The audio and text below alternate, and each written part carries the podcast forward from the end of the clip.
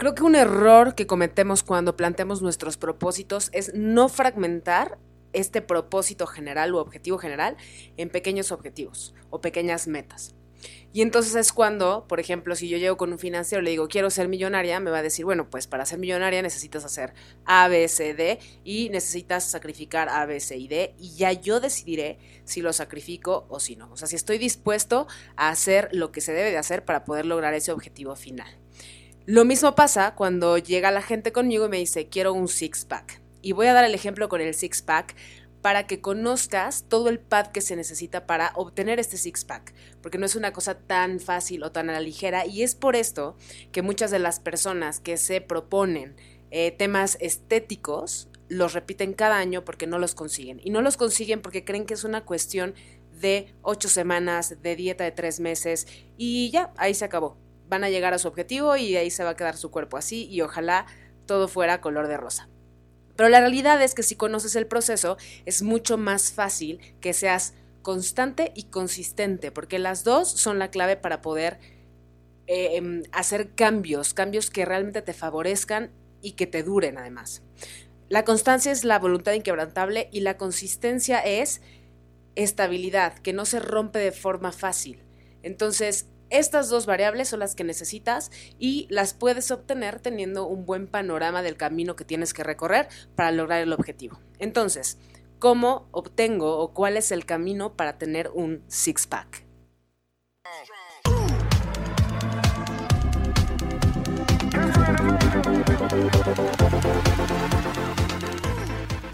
Lo primero que tienes que entender es que tu six-pack, ahí está, tu recto abdominal está abajo de una capa de grasa y esa capa de grasa se ha ido creciendo o se ha ido alimentando por los excesos que tienes en la alimentación o por la falta de movimiento que has tenido hasta hoy.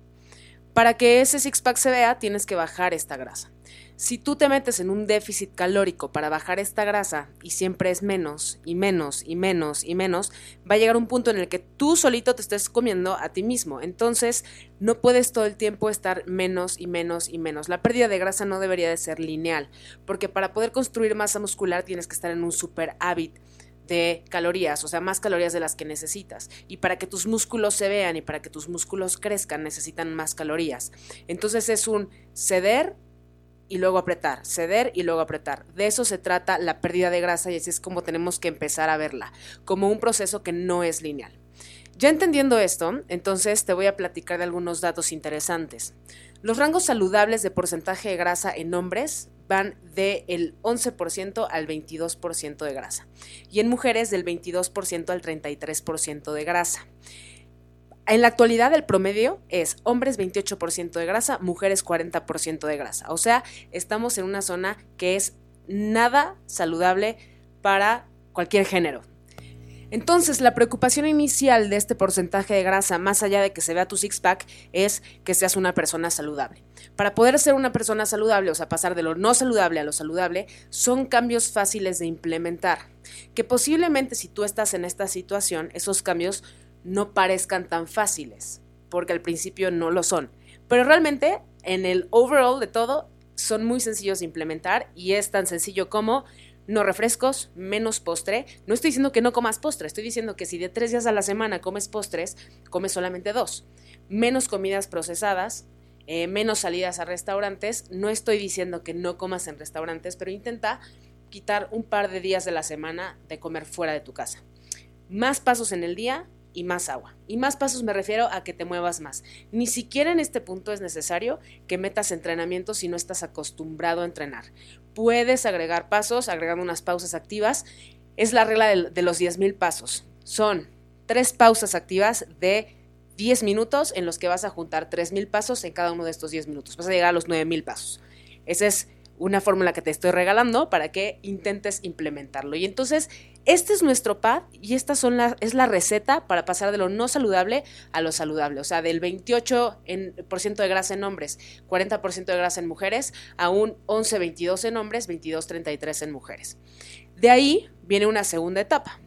De sobrepeso a saludable ya pasaste y ahora de saludable quieres pasar a más atlético.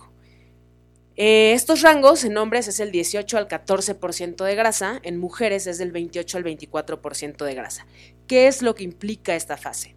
Implica más ejercicio, ahora sí no es nada más pasos en el día, ahora sí tienes que agregar una sesión de entrenamiento, comer mucho más limpio, evitar eh, comida procesada y comer fuera de tu casa, aunque sí puedes ir a restaurantes y pedir lo que va en tu plan de alimentación, vas a tener que preparar más eh, tu alimentación en la semana, vas a tener que tener un orden y vas a tener que enfocar también un poco de energía en tu recuperación y en tu descanso. Es bien importante el descanso, pero aquí a este, en este punto es muy sencillo obtener la recuperación con el descanso que tienes actualmente.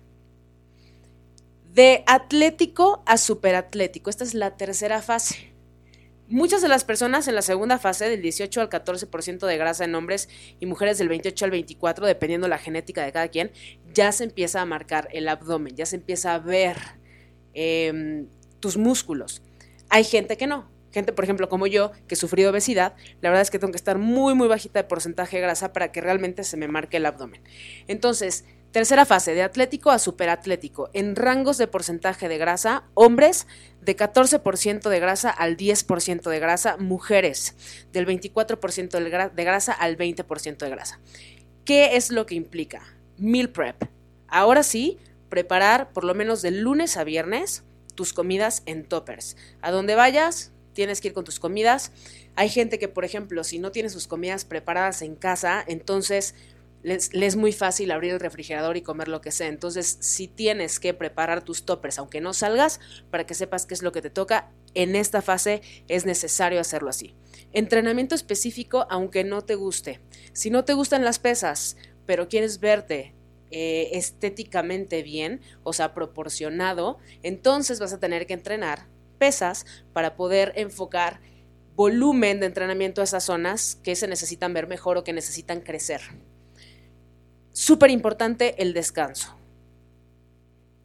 Cuarta fase. Esta fase es la de competencia. En esta fase que te dije, la anterior, atlético y superatlético, ya se nota el recto abdominal en muchas personas. Como te lo dije y te lo repito, depende mucho de la genética de cada quien. Habrá gente que puede verse muy bien en un 20% de grasa, hombres, por ejemplo, en un 20% de grasa, y mujeres en un 24% de grasa y no tienen que sacrificar más. Pero vemos personas que para vernos realmente marcados o marcados de ciertas zonas, por ejemplo el abdomen, entonces tenemos que apretar un poco más la disciplina o lo que tenemos que hacer, los pasos que tenemos que hacer para poder lograrlo. Cuarta fase, que es la fase de competencia.